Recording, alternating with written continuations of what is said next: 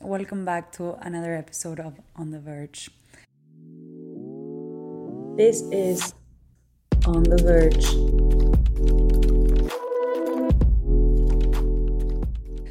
Today, I wanted to start with a book recommendation. This is My Year of Rest and Relaxation, and I thought it's a really good book for your quarter life crisis because it's about a girl who's in her 20s and kind of thinking about the meaning of her entire life. There's a lot about relationships and friendships, and I think the main theme of the book might be family dynamics, along with a friendship dynamic that's very important in her life. Um, this is definitely not a person that's mentally sane or normal, but it does I think, reflect on a lot of feelings that are very common for people in their 20s. And I read it super fast. I thought it's easy to read and super entertaining, funny, but endearing, all things good and a good reflection of what what is the meaning of life and basically why we want to be awake and just letting life surprise us sometimes. Today I really wanted to talk about being on autopilot because I feel like this is something that I've had several friends mention it to me or I have even mentioned it to my therapist where to my therapist where I said like I feel like I just live my life on autopilot. Like I have all these things to do and I just do them. I don't know if I think about it or not. It's just the way my life is and it's easier for me to have my routine built out and just go along with it than to stop and think and be conscious about what I'm doing. So when I was thinking like what does what does it even mean to be on autopilot and I think it's exactly that feeling of not necessarily being present in the moment but just knowing how your day is to go and how you're to act and what you're to do and just doing it. Like it, how you do any task that you do repeat, repeatedly so many times like when you go in the shower you don't think about how you're to shower you just shower because you do that every day. And I think I've reached a point in my life where I was doing that. And it wasn't good for me because I didn't even know if I was happy. If someone asked me, like, hey, how are you? I was like, actually, I don't fucking know. I don't know how I'm doing because I don't stop to think. And in one part, it was really scary for me to live live more consciously because I knew that what I was doing probably wasn't my ideal life. Um, but I think that's very common when you're in your early 20s. Like the whole point of it is for you to figure it out. I then started doing like a lot of things that I think are quite good for me and that allowed me to settle into my life, even if there's things that I don't like. I pointed out a few things in my day to day that like will make me be more present in my day and just be happier or more aware at least of what I'm going through. The first thing is like waking up and working out. And I know this like this is terrible for some people. I hate the mornings. I'm not a morning person at all. Ask any roommates that I've had in my life like I'm the sort of person that sets five alarms and snoozes it five times. But it's no secret that I don't love my job. And so I realized that having like a workout first thing in the morning is a great incentive for me to do something that I actually want to do. And it's not really for my physical health, even though it is, obviously, because it's good for your body. I think it's more than anything really good for your mind so I've been I've been doing that, and then I started the, this podcast because I once I had the realization of like shit, I'm not thinking about what I'm doing with my life. But when I stopped to think about it, the quarter life crisis full on hit me. And I thought I cannot be the only person feeling this way. And I think I'm definitely not. So if you're going through it too, hey, we're in this together. Don't worry.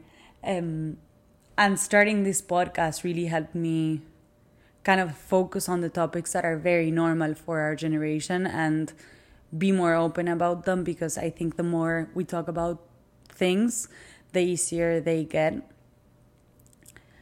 Then I, I also started the routine of reading every night before bed instead of like looking at my phone or watching a TV show and stuff like that. Um, I always I I read like most of my life, so it's not like it's a super hard thing for me to do. And many nights before I kind of said to myself, I'm gonna read before bed, I did read. Um, but I noticed like a huge difference when I'm reading before bed or if I'm like scrolling on Instagram or watching even watching a TV show because it just it kind of wakes me up and I sleep um, I don't sleep as good. And then the fourth one is like just writing and writing how I feel. And definitely like therapy. That's a huge I I will, I will mention therapy a million times and I incentivize every single person on the planet to go to therapy. I wanted to mention all these things because they kind of got me out of being on autopilot because they helped me become more present in the moment. And I'm not saying like I'm the most present person on earth, but these are things that have helped me. And I don't necessarily support people who put their experiences as like a universal truth. I do not think if you do these things like they will necessarily work for you. I think you need to find the things that kind of make you reflect but also be more present and be in a better mood. Like check what things throughout your day make you feel good and what makes you feel bad. And obviously try to do more of what makes you feel good and try to do less of what makes you feel bad.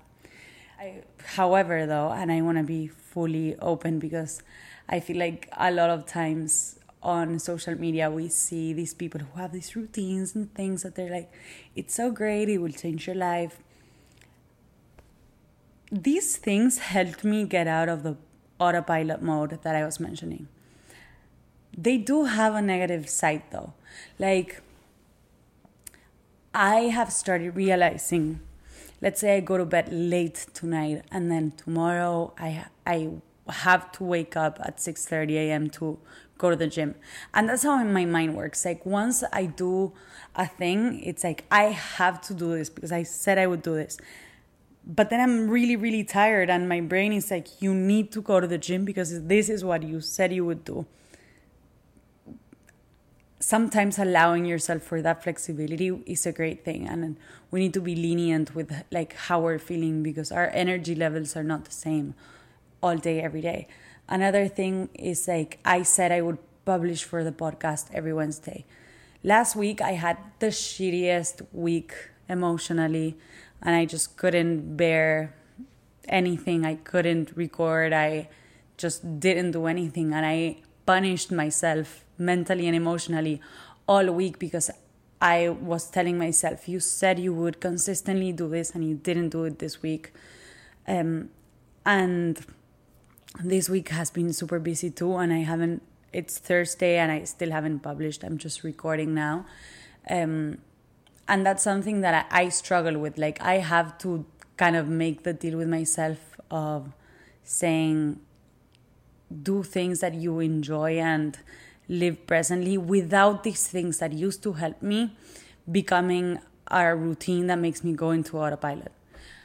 I don't know if that makes any sense the way I'm explaining it, but I think sometimes good things that you add into your life can become a weight as well. So you need to make sure that you're doing these things because they are good for you and not putting like the pressure on your on yourself that you must do them. But so like kind of to close on this topic all these things that i do are good for me to become more present but at the same time i need to be wary of just paying attention to when they might be becoming uh, overwhelming and just doing it because they're good for me and we live in a society that puts so much pressure on us all the time with everything to be as productive as we can be and to be good looking and to be smart and to be kind and to be just so many things at the same time. And it seems like everyone's doing kind of better than you are and it's not the case at all. Because what you see around you it's not necessarily the truth.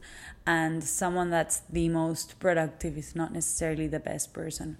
So take care of yourself like you would take care of a friend. I i struggle with that a lot. I think it's way easier said than done. But the first step to kind of seeing yourself with more compassion will already kind of probably take you out of the autopilot mode. I think this is very common, like going back to the autopilot mode and what it is and what it why it happens, is I feel like a lot of people our age are kind of freaking out, feeling like they're falling behind or like they can they fully lost the control of their lives and they don't know what they want um, we don't know what they want because we don't know what we want because I include myself in that. Like, I have no clue what I want or how I envision my life going forward, and that is stressful. So sometimes it's just easier to let life just be and fall into the routine that you think is acceptable and do things that are kind of part of society. You wake up in the morning, you go to work, you come back, you cook your dinner, you maybe watch some Netflix, and then you go to bed and you do this on repeat. Um, yeah, I don't know. I don't know. I I'm not sure how to fully fix it because to be honest, I I mentioned the things that helped me that make me more aware of my day to day and how I'm feeling and stuff like that. And I do recommend trying to find those things for yourself. But I'm no expert for sure. And at times I do fall into that routine and into that autopilot mode, even if I'm doing the things that I feel like are good for me. Some days I'll wake up and I'll go to the gym just because it's what I do. And I come back, I shower, I go to work, and I did not stop to be present in the moment in one single instance of the day. And i realize that those day those days are usually the ones that i don't enjoy that much. Um, another thing of being on autopilot that i realized is for the longest time in my brain monday to friday like afternoon until i left work were all looking kind of the same.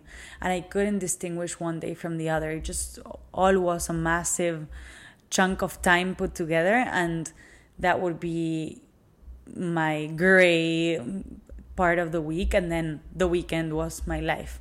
And i saw my weeks like that. It was i was waiting to live my life on weekends.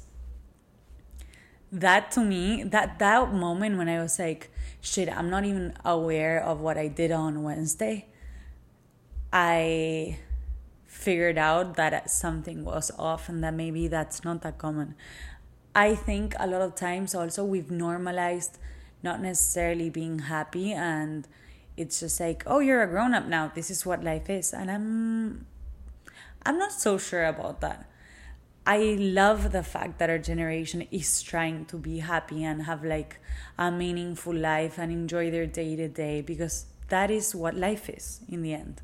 Your life is not the weekend. If you have this feeling that I used to have of like Monday to Friday afternoon when you finish work is non existent in your brain and you can't even remember what you had for breakfast then that's not a good hint and you probably can change some things to live a more present day today and to just enjoy your life more because that is that is our youth basically. That's our 20s and people tell us all the time that it's going to be the best years of our, our life and if we just live for two days a week then maybe that's not the greatest thing to do. And I know personally that is a goal for me this year to be more present in every day of my week. And even if I have things in my life that are not the greatest, I I can control how I live my day to day. And I can control doing things that make me feel good even if the overall result of my week is not perfect because I maybe want to change jobs, and that's not fully up to me. And until I don't get another job, I can't just like there's financial restraints in our lives too and i i don't like when people in like super privileged positions are like oh if you're unhappy with your life just change. Well it's not that easy. For most of us it's not that easy. And it, it can also be scary. So even if you want change and you know you want that change maybe you're not emotionally ready to do it tomorrow um, but you can do things that make you feel better in your day to day and just be super aware that's a, the thing i wanted to highlight again i'm no guru i'm no expert and i'm definitely not the happiest person on earth but I do try. and that already makes me feel better when I know I'm taking care of myself and I'm listening to how I feel and what makes me feel good. That already kind of sets me up to have a better week and a better day. So basically, all I wanted to say if you feel this way, where you're a bit lost and you feel like life is passing you by and you have no control over your life and you're just doing things because you're used to them and you fall you have fallen into this routine and maybe you're not aware of your day to day you're not alone you're not the only one feeling that way and it's very common and you can get out of it you can live more consciously and you can make an effort to find out what it is you enjoy and it's a struggle man, I don't know what I'm doing. I just, the small things that you do for yourself will already change your life, probably more than you think. Um, I also want to emphasize, and I will emphasize this a million times just the fact of knowing you're not the only person feeling that way, like you're falling behind or like you're not doing as good as you should be doing that already is a massive thing. And i think we should all share it more because it's normal and it's an age where you are supposed to be lost. Because if you had everything figured out and you knew everything about your 20s your 20s would, wouldn't be that fun either. Um, you have so much space to fuck up and figure it out and do things that might be wrong or might be right. Just try it out. But try to get out of the autopilot mode. Because we need to live more present lives to just enjoy and to fully connect with ourselves. Again, I have said this in the past. Please reach out to me with things that you want to talk about, or if you relate to this and you have more ideas that you want to share with other people, I would love to share them here. I would also love to have you on if you want to come on and talk about something that you think is interesting or something that can help other people. Um, I'm here to listen. And like always, thank you very much. I really appreciate people who have been reaching out and saying nice things. That's always good. I will see you next week or the week after, whenever I feel like I'm gonna record again, hopefully next week. Bye bye.